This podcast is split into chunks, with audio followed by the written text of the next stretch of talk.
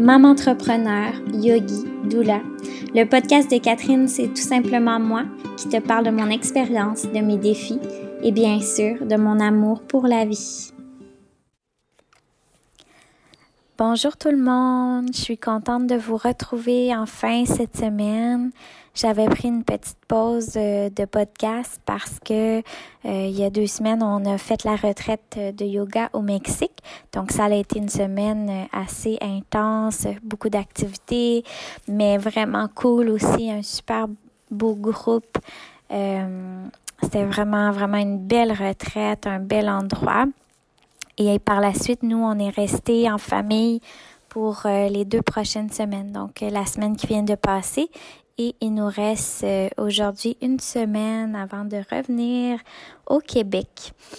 Et donc, c'est ça. J'ai pris plus de temps pour moi, mais aussi pour être avec ma fille, être avec mon chum.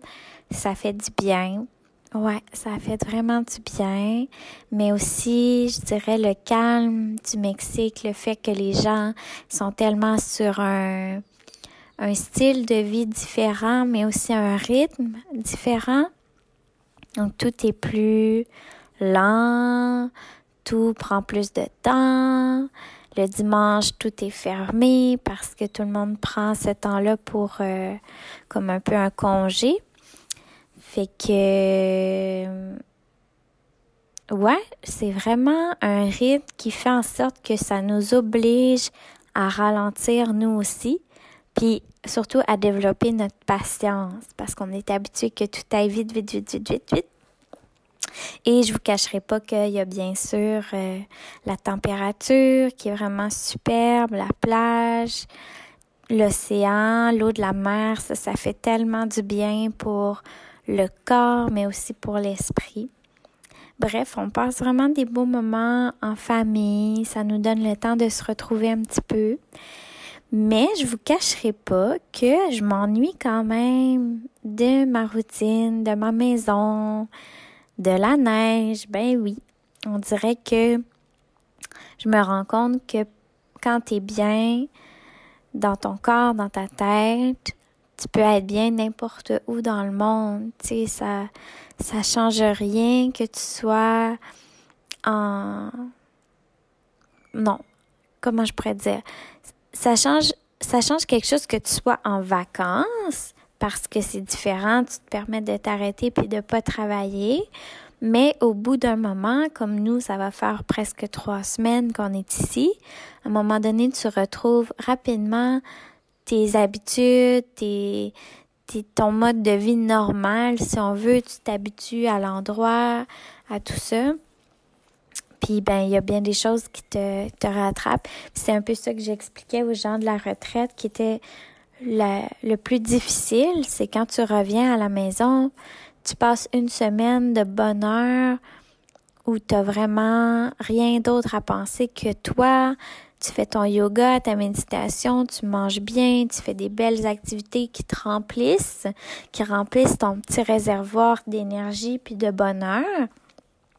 Puis là, après ça, le, le plus gros défi, c'est que tu retournes à la maison et là, tu retrouves tout ce que tu connais.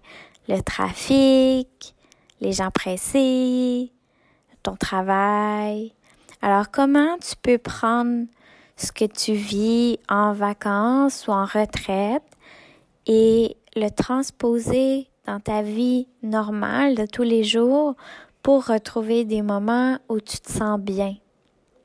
C'est ça que je me rends compte de plus en plus, c'est que on a beau être à Québec, on a beau être au Mexique, on a beau être à Bali, peu importe où on est, si on se sent bien à l'intérieur de soi, on va être capable de retrouver ce bonheur-là, peu importe où on va être, parce que la planète, elle est grande et notre maison, elle est partout.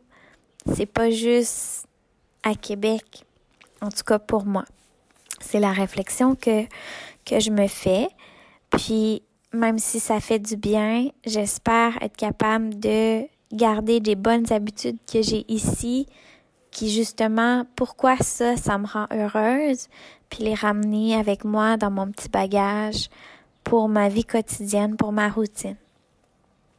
Il y a une chose aussi que j'aimerais changer en revenant à Québec, ça serait de me faire un plus un petit rituel matinal comme me lever un petit peu plus tôt le matin avant Amandine et prendre ce temps-là pour moi parce que vous le savez, ceux qui ont des enfants, ben c'est rare qu'on a des moments pour nous. Tu sais, même juste en vacances, présentement, je m'étais amené deux livres.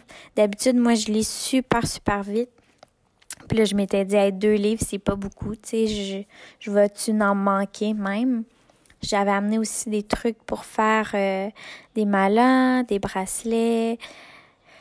Ouf, j'ai jamais eu le temps d'ouvrir un livre jusqu'à maintenant, ni même faire un bracelet parce que ben j'ai pas un bébé qui dort beaucoup beaucoup dans le jour. Puis ces petits moments-là qui me restent, ben j'y prenais pour euh, regarder mes courriels vite fait, faire quelques petits trucs, me laver les cheveux, fait que j'ai pas encore nécessairement pris beaucoup de moments juste pour moi pour ne rien faire. Puis ça, c'est quelque chose que j'aimerais vraiment intégrer dans ma routine en revenant.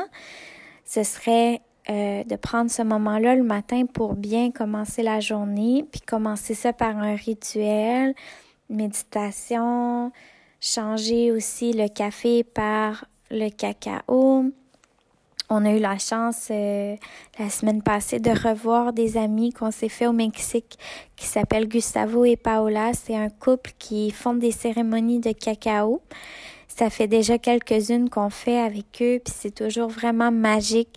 Puis ce qu'ils expliquent dans la cérémonie, c'est que le cacao, c'est une médecine qui nous permet d'aller ouvrir le cœur puis stimuler toutes les notre côté émotionnel mais de façon positive d'être capable de comprendre un petit peu mieux ce qu'on ressent à travers nous. Puis aussi ça a un effet stimulant énergisant sur notre corps mais qui est pas euh, qui est pas euh, agressant comme du café puis, euh, j'aimerais vraiment ça, intégrer ça dans mon quotidien pour le remplacer, puis le faire en rituel parce que je pense que le cacao, c'est quand même quelque chose de sacré, d'intéressant à, hum, déguster, savourer, vraiment comme une méditation de pleine conscience.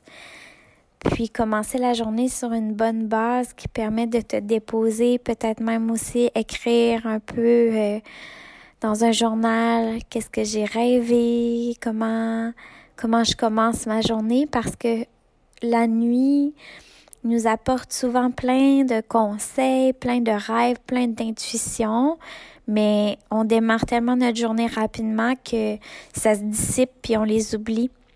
Alors que quand on prend le temps de les noter, puis d'y revenir quelques fois dans la semaine, on peut se rendre compte que nos intuitions sont vraiment plus présentes que ce qu'on pensait.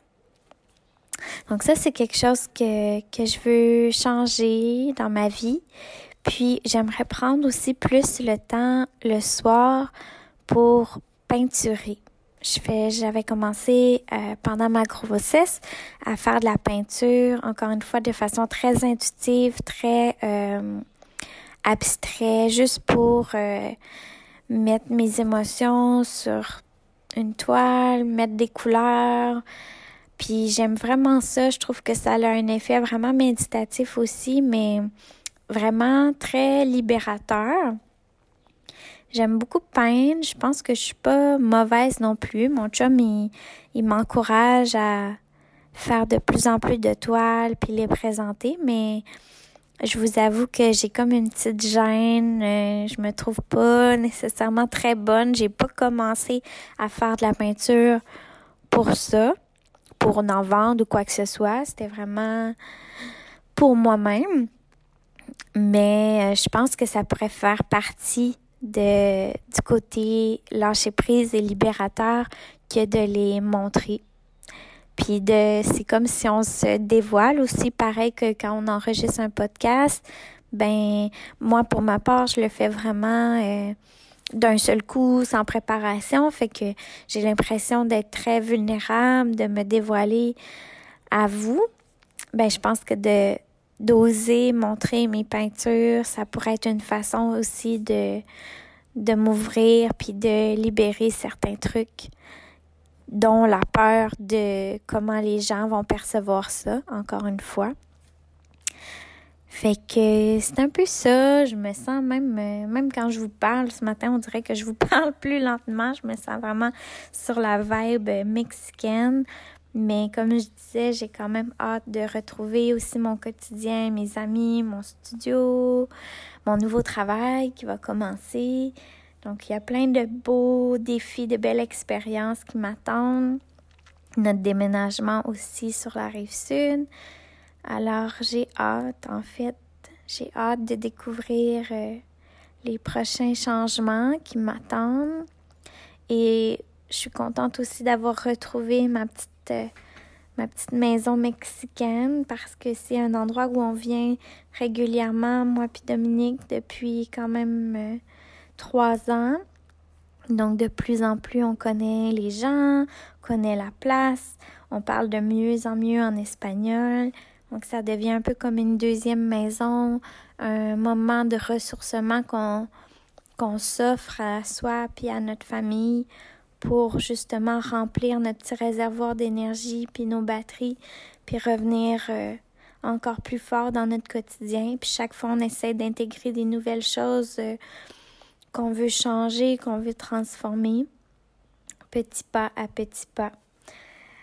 Alors, euh, je vous souhaite de passer une belle journée et de penser à justement des petites habitudes que vous pourriez intégrer. Pensez à pourquoi il y a des choses en vacances qui vous rendent plus heureux. Est-ce que c'est la chaleur?